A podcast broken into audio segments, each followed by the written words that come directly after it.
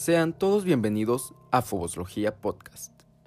Mi nombre es Antares Álvarez y estoy muy contento de volver aquí con ustedes, ya en la emisión número 5 de este programa, el cual les hago con mucho cariño y que espero siempre disfruten tanto como yo.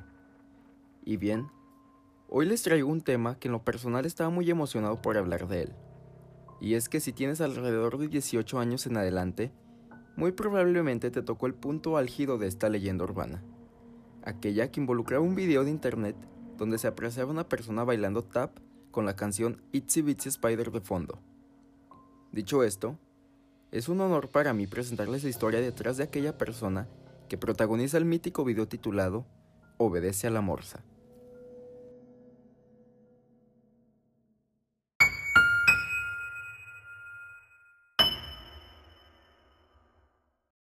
Acompáñenme a la máquina del tiempo y viajemos 62 años atrás, a aquel miércoles 13 de enero de 1960. En todas las radios estadounidenses se apreciaba la voz de Frankie Avalon, interpretando su canción Why. Ese mismo día, en algún hospital de Santa Mónica, California, Betty Joan Byman, una mujer de ascendencia cherokee y que en aquellos tiempos se ganaba la vida trabajando de secretaria, daba luz a su primer hijo, el pequeño Johnny Baima, producto de su matrimonio con John Wesley Baima, un abogado italiano que radicaba en los Estados Unidos. Pero algo andaba mal con el niño, pues el pequeño contrajo la polio después de nacer, lo que directamente ya le daría muchas complicaciones a lo largo de su vida, pues la enfermedad le delimitaba el uso de sus brazos y piernas. Pero si de algo estamos seguros en este podcast, es que a veces la mala suerte llega doble. El estado de Johnny empeoró, después de una intervención médica que terminó en mala praxis por parte de los doctores que intentaron implementar una barra de acero en su columna vertebral. Eso con el fin de fortalecerlo. Pero fuera de ayudarlo, le causó más conflictos respecto al tema, ya que la barra de acero afectó a su postura y crecimiento, lo que le dejaría aquella forma tan particular de andar que ya muchos conocemos. Además de tener que usar una silla de ruedas casi todo el tiempo para poder desplazarse.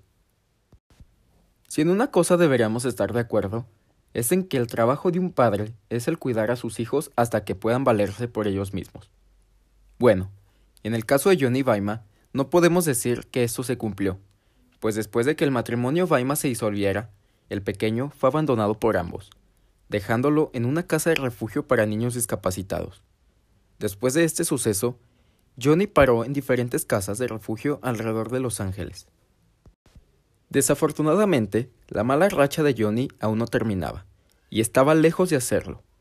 Bajo su testimonio compartido con el de su hermanastro Daryl Dale Piper II, se dice que durante aquellos años, Johnny fue objeto de abusos físicos y sexuales por parte de los doctores y al menos uno de sus padres adoptivos, debido a su condición y su forma de ser. Claro está que no fue debido a eso, sino mejor dicho, debido a la mente enfermiza de aquellas personas que se aprovecharon de su vulnerabilidad. También durante aquellos tiempos fue abusado sexualmente por una pandilla de adolescentes que lo interceptaron y al ver su condición no pensaron dos veces en hacerle daño. Volvió a casa con su madre al cumplir los 11 años, y ya a los 14 años empezaba a identificarse y presentarse como mujer. Johnny abandonó su nombre de nacimiento y empezó a pedir que se le llamara Sandy Crisp algo que a palabras de su hermanastro Piper le dio un giro a la relación con su madre, ya que ella era una mujer profundamente religiosa y siempre se negó rotundamente a llamarla Crisp, por lo que siempre se refería a ella por el nombre de Johnny. A pesar de esto, Crisp duró cuatro años más en casa de su madre. Al cumplir los 18 años y graduarse del high school, la chica, ahora por voluntad propia, abandonó la casa de su madre aunque esta no será la última vez que volverá a pisar aquella casa, pues más tarde, ya en su adultez, volvería varias veces más. Pero volvamos al tiempo de sus 18 años. Después de graduarse, se mudó a Los Ángeles, concretamente al barrio de West Hollywood, en la actualidad mayormente conocido bajo el apodo WeHo, también por su animada vida nocturna, y por su calle Santa Mónica Boulevard, sede de múltiples bares de ambiente LGBT y donde Crisp se convertirá en una presencia familiar. Allí se unió una pequeña comunidad de punks, artistas, adolescentes sin hogar y buscavidas. Se hizo notar casi de inmediato, mal hablada y vestida como una diva grunge con vestidos de lentejuelas que a menudo cosía ella misma. Insistía en ser tratada como una celebridad. Su afición a contar historias disparatadas sobre sí misma no hacía más que intrigar a sus compañeros. Entre todas ellas, contaba que había aparecido en musicales de Off-Broadway y que había salido con famosos. Sus playbacks, donde interpretaba a Donny Osmond, Judy Garland y Selena, se volvieron en parte importante de sus inicios en aquel estilo de vida, y cada vez se hacía de más popularidad dentro del mundo underground de la comunidad LGBT a lo largo de West Hollywood. Aquella estética que mezclaba lo ofensivo del punk con el estilo del cine nord hollywoodense empezaba a caracterizar a la ahora popular Sandy Crisp, que a medida que avanzaba el tiempo fue desconociendo los límites de sus caracterizaciones. Durante una de sus actuaciones salió vestida de Eva Braun, junto a un hombre vestido de Hitler, acto que generó disgusto en un espectador, el cual se puso de pie y se dirigió hacia ella dándole un golpe en la cara. Para quienes no saben quién es Eva Braun, Eva Ana Paula Hitler fue una fotógrafa y asistente de la oficina alemana, conocida por ser la mayormente novia y después esposa de Adolf Hitler, con quien contrajo matrimonio 36 horas antes de que ambos se suicidaran. Ya aclarado esto, volvamos al tema. A pesar del reconocimiento que Sandy empezaba a generar, tuvo que empezar a trabajar en la prostitución situación que se prolongó por dos años, y fue en aquel tiempo que Sandy volverá a recordar su pasado tras sufrir de otro abuso sexual múltiple, esta vez cometido por unos delincuentes quienes la atacaron en una camioneta. Durante sus años en aquel ambiente de prostitución, conoció a Rocky Del Wilson, un ex convicto recientemente liberado de prisión, con quien se casó. Residió algún tiempo en un remolque con él y su madre, una fanática cristiana. Lo que siguió no es difícil de imaginar. Empezó a ser golpeada por su esposo y fue expulsada del remolque. Después de aquel golpe de realidad, la vida le daría una dulce victoria a Sandy Crisp, pues su esposo falleció entrando la década de los ochentas, dejando a Crisp libre de la presencia en vida de aquella nefasta relación. Y aunque la soledad abrazó a Sandy por segunda vez en su vida, esta fue más que necesaria. A mediados de la década de los ochentas, el destino parecía empezar a sonreírle a Sandy, haciendo que su vida tomara un giro importante. En el año de 1985, el fotógrafo Rick Castro entró a un bar llamado Limbo Lounge, conocido por ser uno de los pocos bares de West Hollywood que no era para los hombres caucásicos de la comunidad gay de aquella época. Allí tuvo la oportunidad de conocer los encantos puestos en escena de la conocida Sandy Crisp, ella se encontraba interpretando una versión sincronizada, o en inglés, un lip sync de la canción de 1977 llamada You Light of My Life, de la cantante Debbie Boone. La sala estaba llena, y todos parecían disfrutar de la presencia de Sandy en el escenario. A Rick Castro le llamó demasiado la atención el aspecto físico de ella. En sus propias palabras menciona, me fascinó su aspecto físico, que contrastaba con su forma de comportarse como una auténtica estrella de cine. Fue así como el señor Castro decidió presentarle su petición a Sandy para realizarle una sesión fotográfica, a lo que ella aceptó sin objeción. Para el atuendo, compró al precio de un dólar una prenda de satén en un sótano de baratijas del Playmates ubicado en el Hollywood Boulevard. Su fallecido amigo Richard, o también llamado Wanda, fue el encargado de maquillar a Crisp, al igual de elegirle y ponerle la peluca. El resultado de la sesión fotográfica llenó de orgullo a Rick Castro y todos los involucrados. Rick se manifiesta de la siguiente manera cuando habla de aquellas fotografías. Estoy muy orgulloso de este retrato, y creo que la presenta tal y como ella se veía a sí misma. Para mí, es la combinación perfecta entre el glamour de la vieja escuela de Hollywood, un toque de Joe Haterton, el brillo del mundo del espectáculo y el surrealismo postmoderno. Castro ha expuesto ese trabajo del retrato de Sandy Crisp múltiples veces a lo largo de su carrera. Incluso estuvo en su galería de arte fetichista, Antebellum Hollywood, que tuvo presencia desde el 2005 hasta el 2017. Pero esa no fue la única oportunidad dentro del ámbito fotográfico. Rick Castro empezó a trabajar como director de arte, estilista y asistente del fotógrafo Joel Peter Whitkin, conocido por sus fotografías que suelen involucrar temas y cosas tales como muerte, sexo, cadáveres y personas como enanos, transexuales, hemafroditas o gente con deformaciones físicas, mezclándolos con paisajes bíblicos, mitología o pinturas famosas. Un día, Rick le muestra las fotografías de Sandy al señor Whitkin, quien inmediatamente se obsesionó con Sandy, al punto de que cada semana le llamaba a Castro para preguntarle si creía que Crisp luciría en ciertos montajes o poses. Aquella situación se prolongó hasta inicios de 1986, fecha en la que finalmente contrató a Sandy Crisp para realizar una sesión fotográfica ahora bajo la visión de Peter Whitkin. Sandy volvía de una visita a su madre en Santa Mónica. Las hormonas habían desaparecido, por lo que cuando Rick fue a recibirla al aeropuerto, se encontró a una Sandy con vello facial negro. Durante la plática en el aeropuerto, le dijo que en la granja condució un tractor.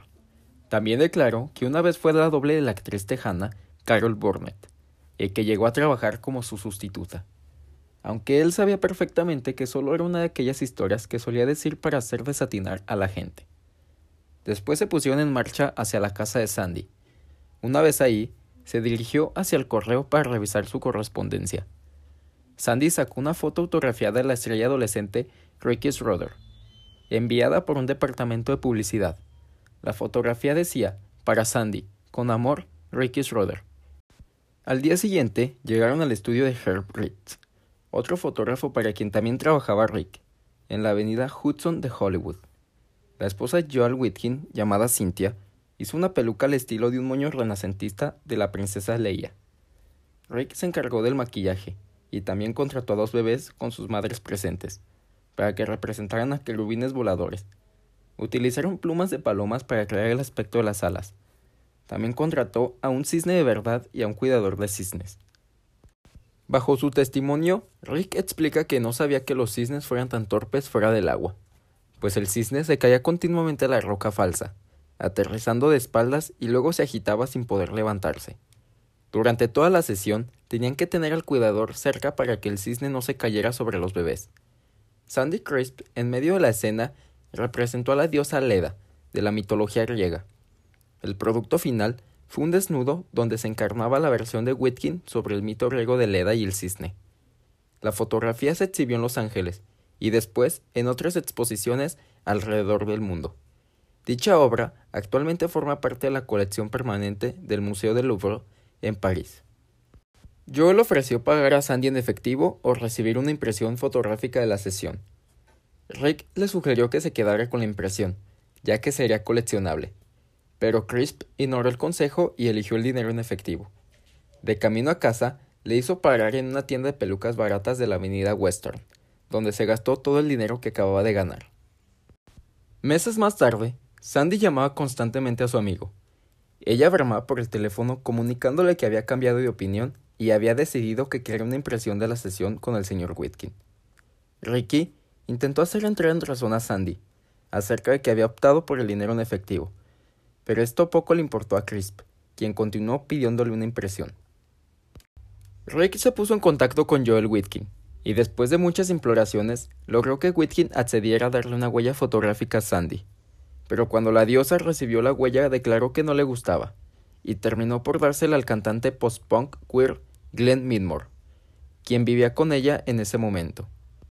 Ese mismo año, en 1986, Sandy fue contactada para ser parte del elenco secundario de la película Hollywood Vice Squad, una película de acción y comedia dirigida por Penelope Spheris. Esta se convirtió en su primera participación dentro de un proyecto cinematográfico.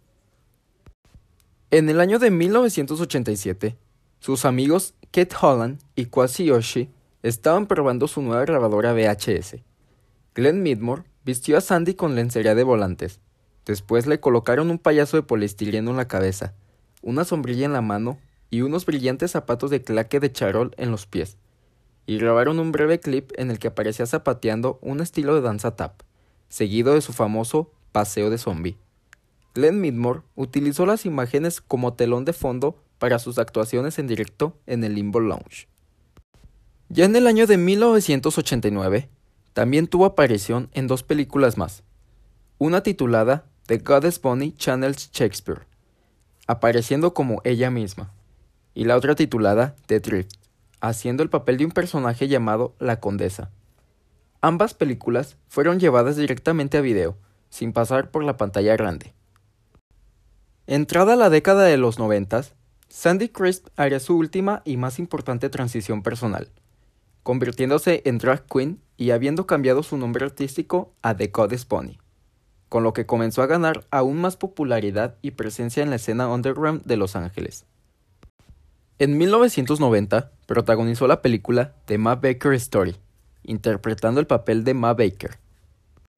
Después de varios años sin verse con Rick Castro, la ahora diosa coneja se presenta en el Festival del Orgullo de West Hollywood. Llevaba una tiara con un fajín en el que se leía Miss West Hollywood, aunque realmente no lo era. El fajín iba sobre un vestido de lentejuelas tipo dinastía. Rick describe que Sandy iba como una reina en un trono sobre una silla de ruedas motorizada. Se acercó a Rick rápidamente al percatarse de su presencia, y lo saludó con un cetro de plástico. Rick, al ver aquella escena, solo exclamó, Wow, Bonnie, esto es elegante. A lo que ella le respondió, Sí, estaba en el autobús de WeHo y el conductor no me abrochó bien el cinturón de seguridad, así que rodé por el pasillo y volqué. Le explicó que ya no podía caminar mucho, así que con el dinero que recaudó consiguió hacerse de aquella silla de ruedas motorizada. Más tarde, en el año de 1994, Goddess Bunny captó la atención del director independiente Nick Bogas, quien se encargó de realizar un documental acerca de esta celebridad underground LGBT. La cinta fue distribuida por Weblength Videos, en formatos VHS y NTCC. Bajo la clasificación C y con una duración de 85 minutos, la cinta nos muestra un viaje por el mundo underground gay de Los Ángeles, California. La escena de un club nocturno donde se presentan personalidades gays, lésbicas y transgénero es dirigida por la anfitriona de la noche. The Goddess Bonnie, un travesti que baila tap dance. Al igual, en la cinta, The Goddess Bonnie cuenta historias de orgasmos y aventuras amorosas. En entrevistas dentro del documental The Goddess Bonnie, se revela y vuelve a mostrarse bajo su nombre de nacimiento, Johnny Baima, acompañado de su aspecto masculino. Baima se muestra como una persona real, al describirse como alguien que superó muchos problemas y una gran confusión. Habla desde cómo sufrió por las horribles terapias que los médicos usaron para mejorar su situación con la poliomielitis, los acosos sexuales que se le presentaron en hogares adoptivos y la violación múltiple que sufrió por parte de unos delincuentes en una camioneta. En sí, al recorrer esos recuerdos, Baima enseña la batalla contra su enfermedad limitante, sus luchas y las ganas por conseguir un lugar en la farándula como cantante, bailarina, actriz y modelo. La cinta también toma algunos fragmentos hechos por John Ice Nihil en su faceta de director, tales como algunos clips donde se entrevistó a The Goddess Bonnie años atrás. En el documental también aparece Glenn Midmore, aquel amigo a quien Sandy le regaló su huella fotográfica de Leda y el cisne. Además, también se usó el videoclip grabado por Midmore en el año de 1987, donde se muestra a Sandy bailando tap con aquella sombrilla y la lencería de volantes. Llegando el año de 1995, participó en otra película titulada Sugar and Spice, donde también participaría Glenn Midmore. La película dirigida por Larry Wessel concluyó con una duración de una hora y 59 minutos. Pero su presencia no quedó solo dentro del mundo underground. En 1966, DJ Mox trabaja en lo que sería su primer álbum de estudio, titulado Mox Presents The Soul Assassins Chapter 1. El álbum abre con The Time Has Come, una pista sin letra que sirve como apertura para el disco. Enseguida de la apertura le continúa la canción Puppet Master, lo que esencialmente le brindó la oportunidad a The Goddess Bonnie en este proyecto. Puppet Master, producida por Mox e interpretada por los raperos Be Real y Dr. Dre, fue lanzada junto a su video musical en el año de 1977. El video fue dirigido por Dean Carr, y en este, The Goddess Bonnie hace su aparición en forma de marioneta, mientras canta en voice off la parte de la canción correspondiente a la escena. Al año siguiente, el 15 de septiembre de 1998, la famosa banda estadounidense de metal industrial Marilyn Manson lanzaba The Top Show, sencillo principal del álbum Mechanical Animals. el estreno del sencillo de The Dove Show fue acompañado por un video musical surrealista dirigido por Paul Hunter, el cual fue filmado a finales de julio de 1998 y estrenado el 20 de agosto de 1998. La secuencia de la presentación musical de The Dove Show fue filmada enfrente de Los Angeles Municipal Courthouse, ubicado en North Hill Street. La arquitectura del courthouse no permitió una razonable altura o ángulo para poder filmar. En lugar de eso, la banda fue ubicada en la cima de un camión de transporte de 18 neumáticos. Las cámaras se situaron sobre brazos mecánicos y en una distancia a través de la calle fueron usadas para filmar las dramáticas tomas del concierto. Estas escenas son intercaladas con segmentos que muestran a The Goddess Bonnie bailando con un vestido amarillo de lentejuelas, similar al usado por Twiggy Ramírez en el mismo video. El video ganó un MTV Video Music Award en 1999 por mejor fotografía, así como el premio Maximum Vision. Después de un tiempo, las agitadas aguas de la vida de Sandy Crisp fueron calmando. Entrando el siglo XXI, el acceso a Internet cada vez se consolidaba más como una necesidad en los países más desarrollados, mientras que en los países latinoamericanos era un privilegio de pocos. Pero podías tener acceso a él mediante establecimientos de cibercafé, y fue este factor el que catapultó a The Goddess Bunny nuevamente hacia la popularidad, pero no de una manera positiva. En octubre del 2007, el canal Obeid al Walrus, propiedad de un usuario de YouTube llamado Jair Covarrubias Herrera, originario de Guadalajara, Jalisco, México, subió el video Obedece a la Morsa a dicha plataforma.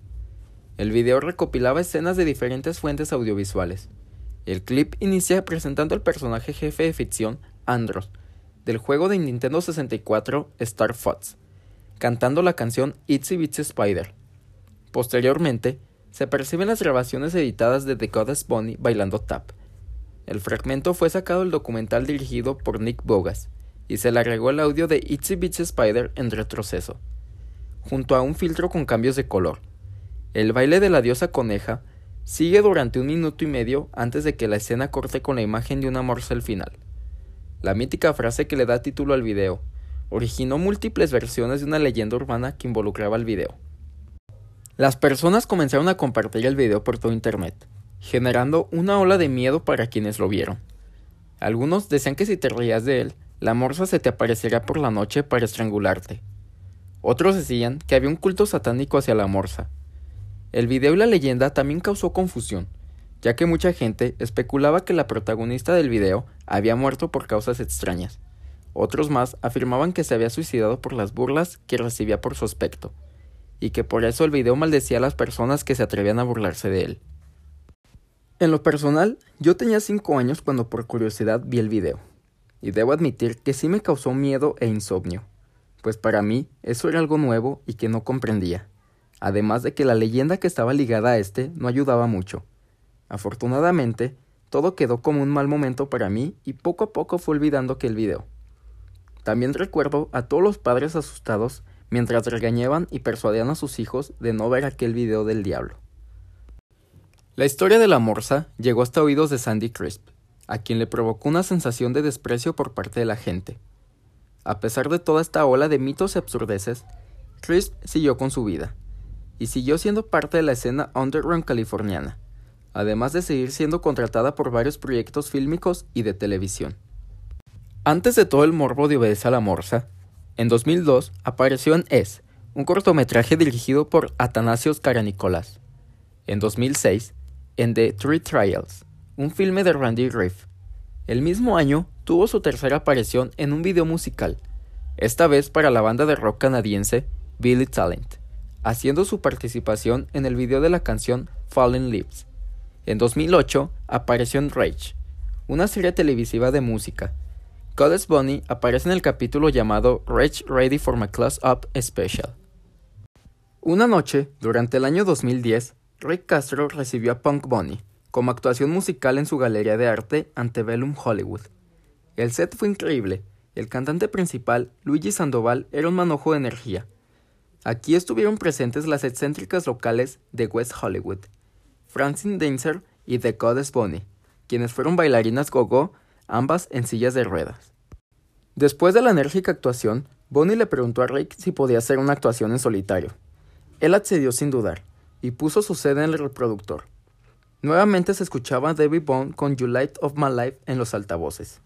26 años después, una vez más, la actuación de aquella diosa conejo llenó la sala del escenario. A finales del año del 2010, tuvo que trasladarse a un centro de cuidados paliativos en Inglewood, un barrio negro y aletargado del sur de Los Ángeles. Tenía muchos problemas de salud a lo largo de los años y fue detectada como VIH seropositiva. Pero esto no la desanimó. Se presentó a la alcaldía de Inglewood en 2014 para postularse como candidata presidencial de Inglewood, donde recibió 500 votos a su favor. En 2011, Rick Owens publicó un libro que incluía una foto de la diosa conejo tomada por su equipo, a lo que Sandy se puso en contacto con su amigo Rick Castro por Facebook Messenger y le envió un mensaje diciéndole que quería un libro. Rick respondió, Bonnie, no soy Rick Owens, soy Rick Castro, aunque esto fue irrelevante para ella, y le volvió a contestar insistiendo en que quería un libro. Castro le pasó el mensaje a Rick Owens y Bonnie se hizo de una copia del libro. Pese a toda su vida llena de energía, Bonnie tardó casi una década en volver a aparecer en algún proyecto cinematográfico después de su participación en Rage. Fue hasta 2016 que el director Larry Wessel la puso en pantalla junto a la anónima actriz llamada Narcissista, en la película Eric and Shay. En 2017 tuvo una puesta en escena en la película Scumbag de Mars Roberts, película que obtuvo su premier en el International Film Festival Rotterdam además de pasar por múltiples festivales de cine a lo largo de Norteamérica y el Reino Unido. Su documental fue subido a YouTube el 3 de febrero del 2017 por el canal de Kokolitsky. En dicho canal, Sandy publicó un comentario desde la cuenta de su canal, en donde dice, Por favor, dejen de llamarme la morsa, no soy una morsa, tengo sentimientos y eso me duele. El 15 de octubre del 2018 publicó una transmisión en directo de YouTube en la que imploraba a la gente que dejara de ser tan cruel y despectiva con su aspecto. En esta transmisión dice lo siguiente. He trabajado toda mi carrera tratando de ser la persona de aspecto más fabuloso a la que pudiera parecerse. Podría haber sido el macho aburrido de aspecto cotidiano y quedarme en mi armario, y nunca haberme divertido tanto como lo he hecho. Soy un ser humano, y agradecería que la gente lo reconociera. El 9 de octubre del 2019, su imagen fue usada para el corto documental Bunny, A Tribute to the Goddess Bunny, dirigido por Hunter Ray Baker, y el encargado de interpretar a la diosa conejo fue el actor J.B. Abayan. Posteriormente, en 2020, se apreció su participación en Hollywood, el filme de Dustin Ferguson estrenado el 21 de septiembre de dicho año, el cual obtuvo una muy buena y considerable crítica. Bonnie volvió a postularse como candidata, ahora por escrito para las elecciones presidenciales de ese año. Y el 16 de junio de 2020, la conejita diosa publicó un video desde la cama de su hospicio. No llevaba maquillaje ni peluca, y lucía una barba facial que le da una cruda realidad. Imploró a sus fans que se quedaran en casa, y advirtió que la pandemia estaba lejos de terminar. Se preocupó por sus amigos y mencionó a algunos de ellos por su nombre. Lamentablemente, la pandemia de COVID-19 le provocó complicaciones a Bonnie, y la mañana del 27 de enero del 2021, la enfermedad le ganó la batalla a la actriz y drag queen de 61 años, dejando miles de corazones rotos en la comunidad drag queen y LGBT californiana, al igual que en varios puntos del mundo. En la publicación donde se anuncia el fallecimiento de The Goddess Bonnie, la famosa cantante independiente Lana del Rey escribió un comentario donde se despide y rinde memoria a Sandy, el comentario decía lo siguiente. Significaste todo para mi hermana y Hunter. Por eso significaste mucho para mí. Gracias por traer tanta alegría a sus vidas. Como estrella de cine de pleno derecho, el sueño de la diosa conejo era ser enterrada en el cementerio Hollywood Forever, el lugar donde Rudolph Valentino, Peter Lorre, Taron Power, Douglas Fairbanks Sr., Mikey Roney, Hattie McDaniel, Jane Mansfield, Chris Cornell, Johnny Ramone, Tomata Duplanty, Ross Williams, Judy Garland, Holly Woodlawn y John Hackett descansan para la eternidad. Los fans de Goddess Bonnie crearon una página de GoFundMe para hacer realidad su último deseo. Como conclusión, debo decir que la diosa Bonnie vivió la adversidad y el dolor, no solo externo, sino también interno, durante toda su vida. Enfrentó todo pronóstico y logró convertirse en un fenómeno y una celebridad mundial por su propia voluntad. Bonnie sabía quién era, conocía las limitaciones que se le habían impuesto desde niño y se desafió a sí misma para funcionar en este mundo de apariencias perfectas. Era un enigma fascinante y un espectáculo para la vista. Sin duda, Bonnie fue explotada a lo largo de su vida, pero muchos la admiraban y respetaban su autodeterminación, especialmente los millennials y las generaciones más jóvenes, que la amaban tal y como era. Como podemos apreciar, toda esta leyenda detrás de aquel video viral de internet no era más que simples disparates, y una vez más comprobamos que la realidad suele ir muy deslindada de los fantasiosos horrores de las leyendas urbanas. Para mí, Sandy Crisp es un ejemplo de lucha y resistencia, una figura de la cual tenemos mucho que aprender. Ella fue una leyenda gloriosa viviente, cuando muchos creían que estaba muerta. También debo decir que tenemos que quitarnos aquellas vendas de los ojos que no nos permiten ver más allá de lo superficial. A veces, por el simple miedo a lo desconocido, podemos ser una sociedad demasiado cruel sin siquiera saberlo. Este episodio va en forma de homenaje para esta gran persona que fue Sandy Crisp la leyenda urbana que trascendió como toda una leyenda underground. Descansa en paz, The Goddess Bunny.